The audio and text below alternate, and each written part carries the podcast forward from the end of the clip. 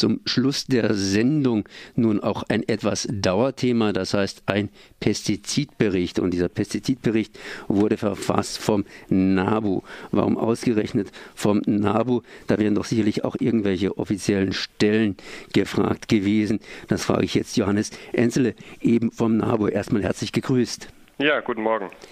Jo, ähm, Pestizidberichte, das heißt der erste, um es genau zu sein, der wurde bereits veröffentlicht im März und jetzt machen wir einen kleinen Nachschlag und wir haben ja schon hier praktisch Mitte Juli. Äh, was hat sich denn da getan am Pestizidbericht? Es geht ja um Gifte auf Äckern beziehungsweise um Gifte, die irgendwann mal ins Gewässer und sonst wie hinkommen, äh, einschließlich unserer Nahrung.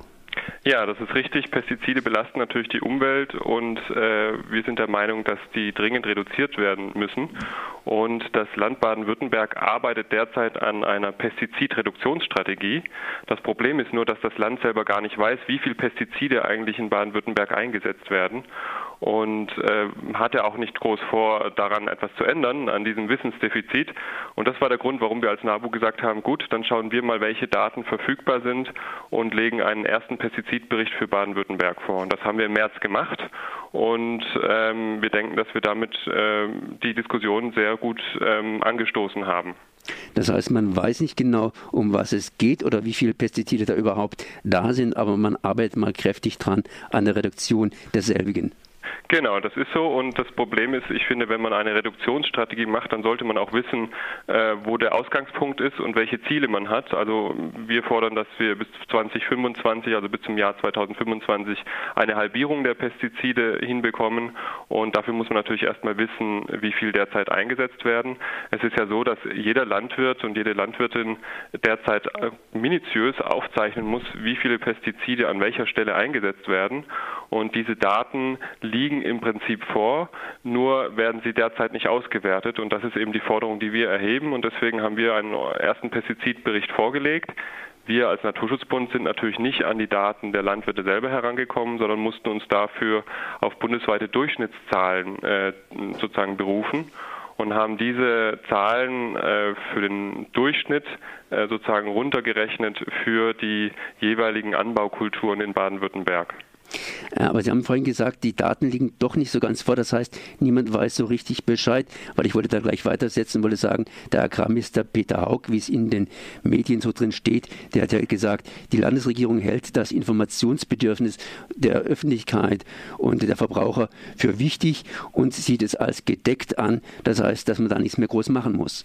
Ja, das ist aus unserer Sicht völliger Quatsch und eine Irreführung. Also ähm, zuerst hat der Minister Haug ja gesagt, äh, es gehe die Bevölkerung Bevölkerung nichts an, wie viel Pestizide eingesetzt werden. Das hat er ja dann zurückgenommen, nachdem der öffentliche Druck sehr groß war und er sogar in der Bildzeitung tituliert wurde als Verlierer des Tages. Da hat er dann zwei Tage später gesagt, äh, selbstverständlich werden wir die äh, Bevölkerung mit Transparenz sozusagen mitnehmen, um das Vertrauen wieder zu stärken in die Landwirtschaft. Das ist, haben wir sehr begrüßt, diese Aussage, aber seitdem ist nicht viel passiert, leider. Und es stellt sich jetzt natürlich schon die Frage, wie will er diese Transparenz herstellen? Und jetzt äh, antwortet er ja auf eine, auf eine Anfrage der SPD-Landtagsfraktion, ja, dass er dieses Informationsbedürfnis gedeckt sieht. Aber ich weiß nicht, auf wen er sich da bezieht. Also wir seitens des Naturschutzes sagen, nee, das Informationsbedürfnis ist nicht gedeckt.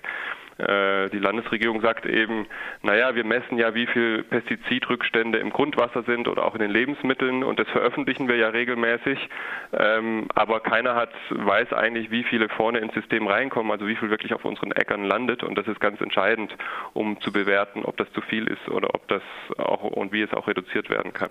Vorhin haben Sie gesagt, dass die Daten vorliegen, aber nicht in Form von Messergebnissen, sondern in Form von Informationen, die die Bauern haben. Das heißt, wie viel sie ausschütten. Das heißt, auf Papier praktisch. Messergebnisse sind ja was anderes.